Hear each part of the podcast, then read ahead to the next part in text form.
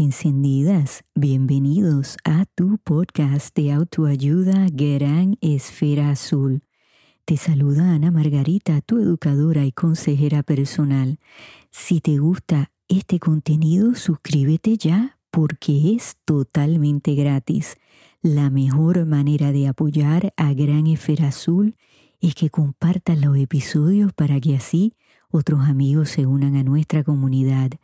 Te agradezco tu sintonía de todo corazón.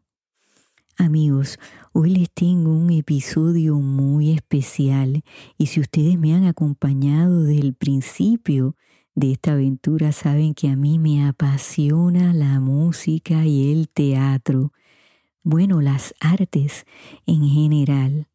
Y hoy les voy a contar la historia de un personaje histórico, de una leyenda, una mujer que estaba llena de determinación, de entereza, que estaba adelantada a su tiempo y que a pesar que fue la burla y la crítica de muchos de aquellos que escuchaban su canto, realizó su sueño de cantar en el Carnegie Hall. Les estoy hablando de Florence Foster Jenkins, que es considerada, amigos, la peor cantante del mundo, específicamente la peor cantante de ópera, pero ella se consideraba una soprano.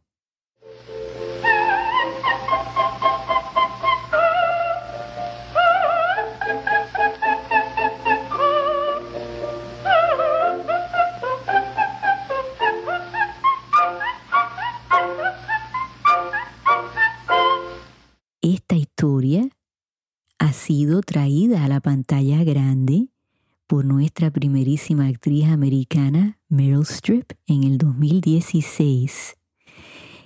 Y Lady Jenkins, como a ella le gustaba que la llamaran, ha sido estudiada en clases de drama alrededor de esta gran esfera. Su historia se ha traído al teatro y se han escrito muchos libros y artículos su historia, estudiando cómo es posible que ella creyera que era tan gran soprano.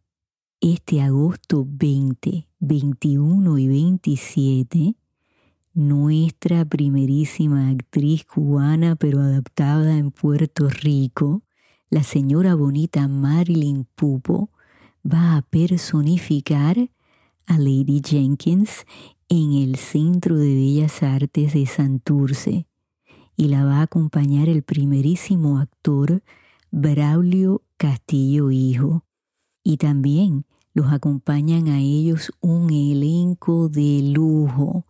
Así que quédense conmigo hasta el final para escuchar esta historia maravillosa y que puedan escuchar la información de cómo obtener boletos para ir a presenciar esta puesta en escena de Florence Foster Jenkins, la peor cantante del mundo. Bueno amigos, Lady Jenkins nace un 19 de julio de 1868 en Pensilvania. Ella crece, es una niña alrededor de 6, 7 años y empieza a demostrar una atención particular por el piano y sus padres pues le compran este instrumento y ella empieza a practicar día y noche. Y llega un momento amigos que es considerada una niña prodigio por lo bien que tocaba el piano. Y de hecho a los ocho años la llevan a la Casa Blanca que en aquel momento el presidente era el presidente Hayes y la escucha tocar el piano y está de acuerdo que es una niña prodigio.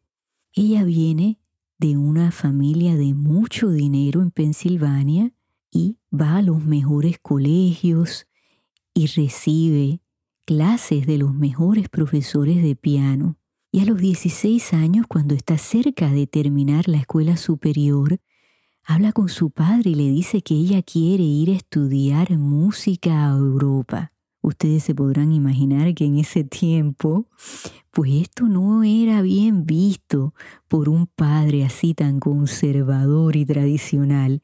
Y le dice que si se va a Europa, él la saca del testamento y no va a heredar todo el dinero que él tiene.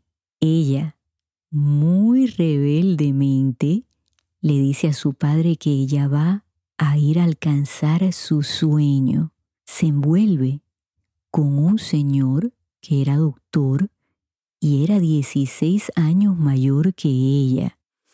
Se casa con él y se va de Pensilvania, se va a la ciudad, a la ciudad de Nueva York y algo se despierta en ella, pero por fin regresan a la ciudad de Filadelfia en Pensilvania y allí vive con su esposo, pero este matrimonio solamente dura casi un año y el doctor estaba enfermo de sífilis y le pasa esta enfermedad a Lady Jenkins. Por causa de esta enfermedad, ella decide dejarlo. No está claro, amigos, en la historia si alguna vez se llegó a divorciar de este señor que se llamaba Frank Jenkins pero él muere eventualmente al principio de los 1900, así que ella se conocía como una viuda. Y claro, para aquel tiempo no era bien visto el divorcio, así que me hace sentido que tal vez ella simplemente lo dejó y nunca se divorció.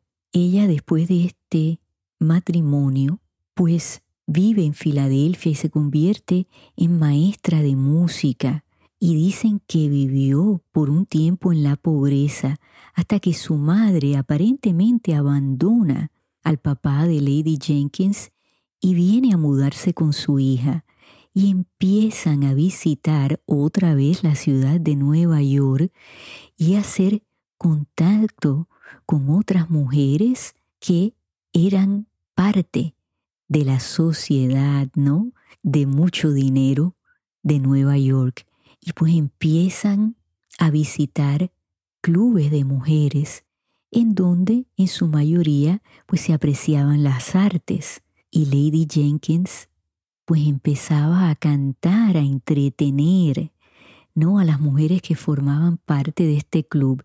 Eventualmente se mudan a la ciudad de Nueva York y Lady Jenkins empieza su propio club de mujeres que se llamó el Club Birdie.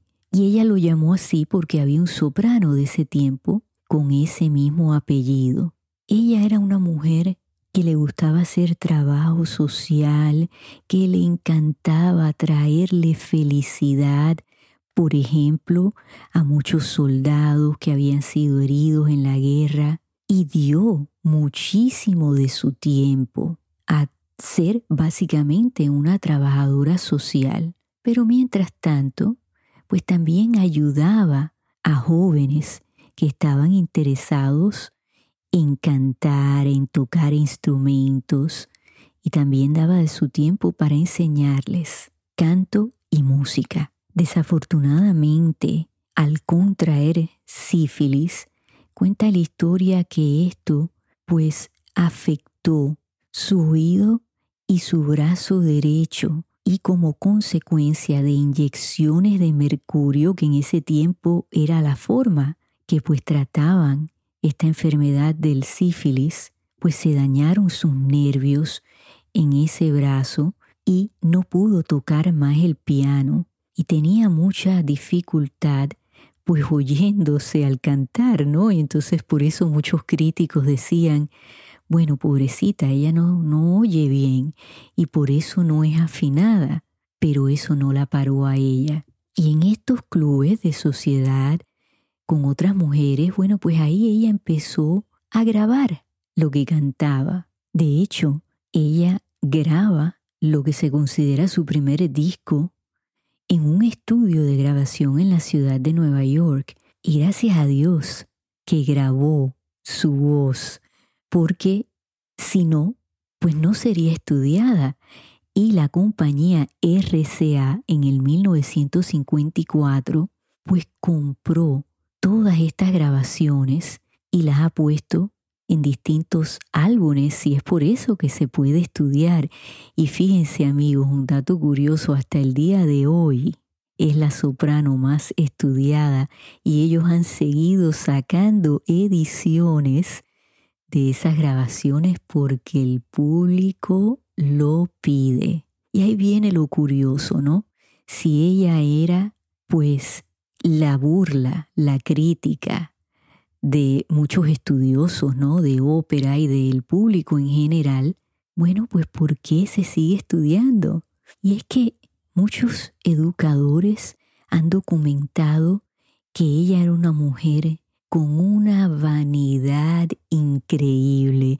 Es más, la han llamado narcisista, porque tenía estas ideas grandiosas de que ella era la mejor soprano, ella misma se comparaba con las grandes sopranos de la época y de hecho escuché a un crítico decir que muchos de los verdaderos sopranos se han olvidado y no se hablan de ellos, pero de ella sí.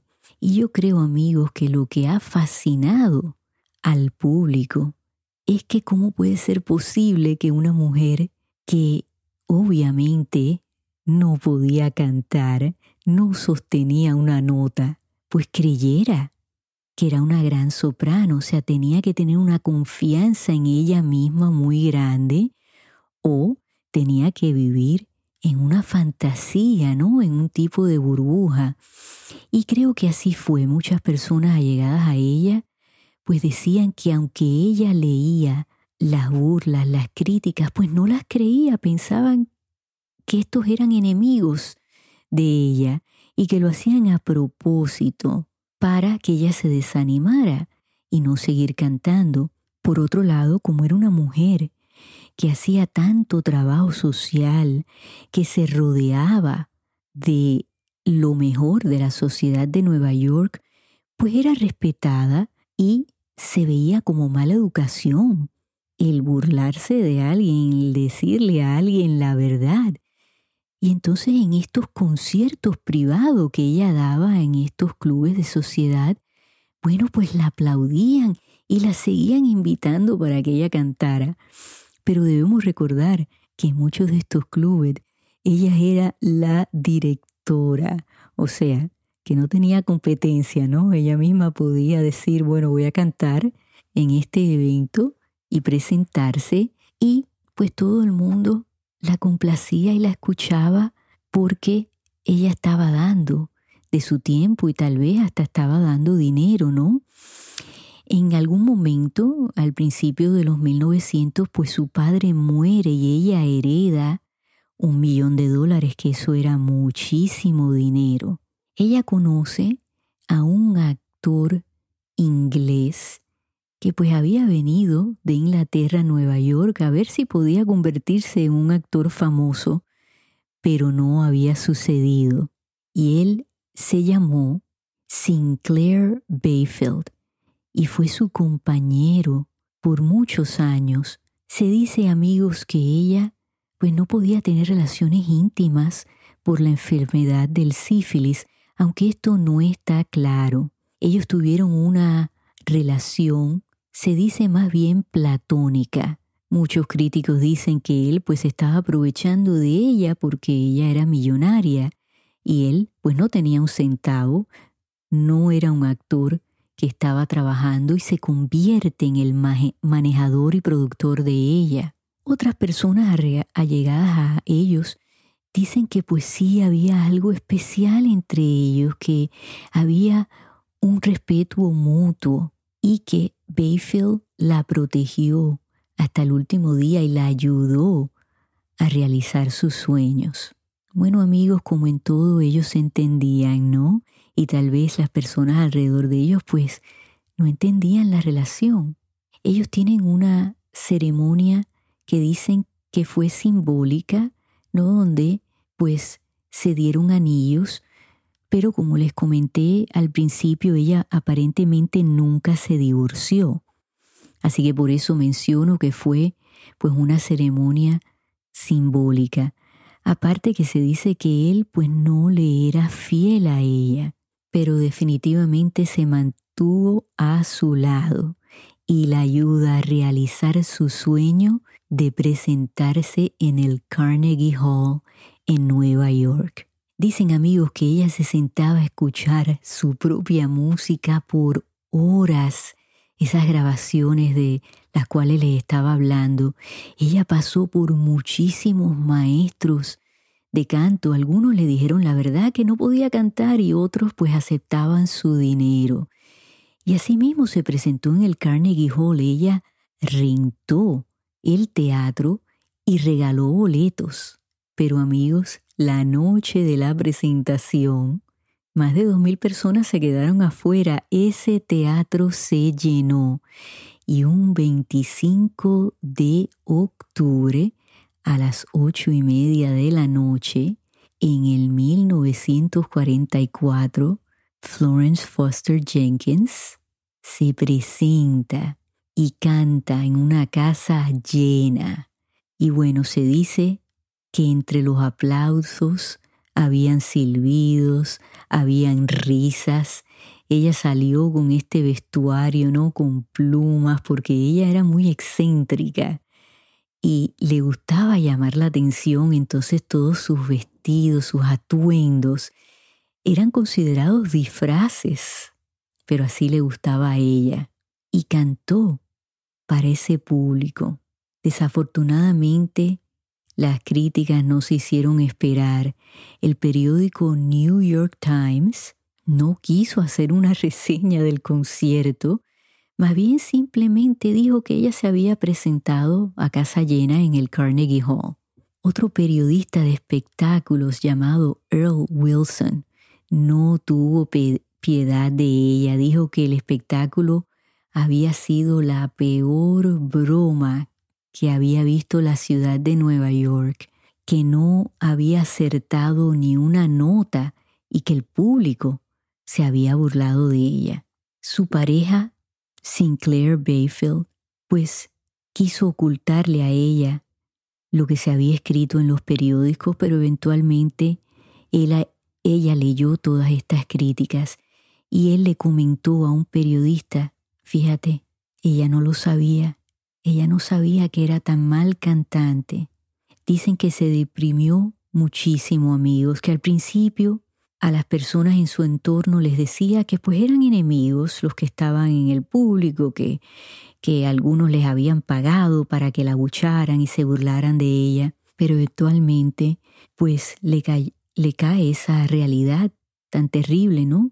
Como lo hemos hablado antes en este podcast, la burla, el pasar vergüenza, bochornos, pues es muy duro, ¿no? Sobre todo cuando nuestra estima está herida y destruye lo que nosotros pensábamos que era nuestra realidad. Cinco días después de este concierto, amigos, le da un ataque al corazón y cae en el hospital, pero eventualmente pues regresa a su casa que ella vivía en un hotel en la ciudad de Nueva York y un mes y un día después, un 26 de noviembre de 1944, Florence Foster Jenkins fallece. Y fíjense amigo, qué triste que fallece, pues sintiendo ese fracaso, sintiéndose tan deprimida. Pero lo que ella no sabía es que no iba a ser olvidada. Y por la razón que sea, amigos, creo que es una mujer que nos enseña que la confianza en uno mismo es muy importante para alcanzar nuestros sueños. Creo que también nos enseña que hay que aprender a escuchar y a rodearnos de personas que nos digan la verdad, que aporten a nuestras vidas por si nos caemos, pues que esa caída no sea tan fuerte y tan dura como le pasó a ella. Pero lo que es una realidad es que hasta el día de hoy es una mujer estudiada, que se escucha su canto. Y saben lo que ella decía, amigos, que todo el mundo pudo decir que ella no cantaba bien, pero no pueden decir que no cantó. Y eso dice mucho, ¿no? A veces no hacemos las cosas porque le tenemos miedo, Y entonces siempre nos quedamos con esa interrogante. Mi abuela decía que ella hacía las cosas para que no le contaran. Yo creo que Lady Jenkins era igual, ¿no? Lo hizo para que no le contaran a pesar de todas las críticas. Amigos, para finalizar esta historia les quiero compartir algo muy curioso y es que Lady Jenkins, para haber sido una persona con tanta vanidad y que la llamaban narcisista, no documentó su presentación en el Carnegie Hall. De hecho, hay una sola fotografía que muestra al público, mas sin embargo no a ella. Lo único que está disponible es el programa que se le entregó al público esa noche.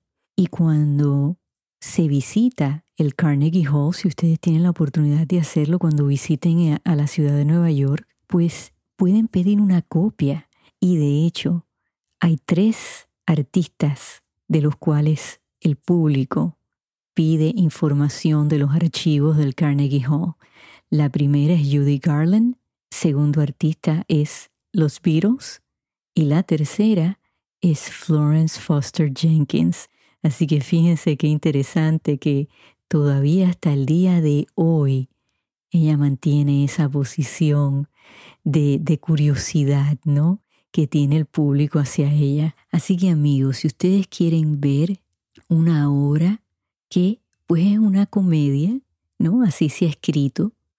Este libreto está puesta en escena, magistralmente personificada por nuestra primerísima actriz Marilyn Pupo, por nuestro primerísimo actor Braulio Castillo y un elenco de lujo. Vayan al Centro de Bellas Artes de Santurce este próximo agosto 20, 21 y 27. Las taquillas están a la venta en Ticket Center y el número de teléfono es 787-792-5000 y también por supuesto están disponibles en la boletería del Centro de Bellas Artes de Santurce. Hay que apoyar a nuestro talento local. A mí de niña mis padres me llevaban muchísimo al teatro. Y muchas personas me dicen que yo tengo muy buena dicción y sí, fui a la universidad y fui profesora de español. Pero amigos, empezó por mi crianza, porque me llevaban al teatro. Y eso es muy importante para nuestros niños. Hay que apoyar los programas educativos que le enseñan a nuestros niños las artes, la historia tan rica, musical y de teatro que tiene Puerto Rico. De esa isla tan pequeña han salido artistas maravillosos y tenemos que seguir continuando, apoyando a las artes en todos nuestros países alrededor de esta gran esfera para que así pues nuestros niños tengan la mejor oportunidad y el igual acceso a una educación de calidad y que los va a ayudar en su futuro. Así que amigos, espero que les haya gustado esta historia. Les agradezco como siempre que me hayan acompañado y nos volveremos a escuchar la semana que viene. Y en donde quiera que ustedes se encuentren en esta gran esfera azul, enciendan esas esferas, regalen y reciban luz. Hasta que nos volvamos a escuchar.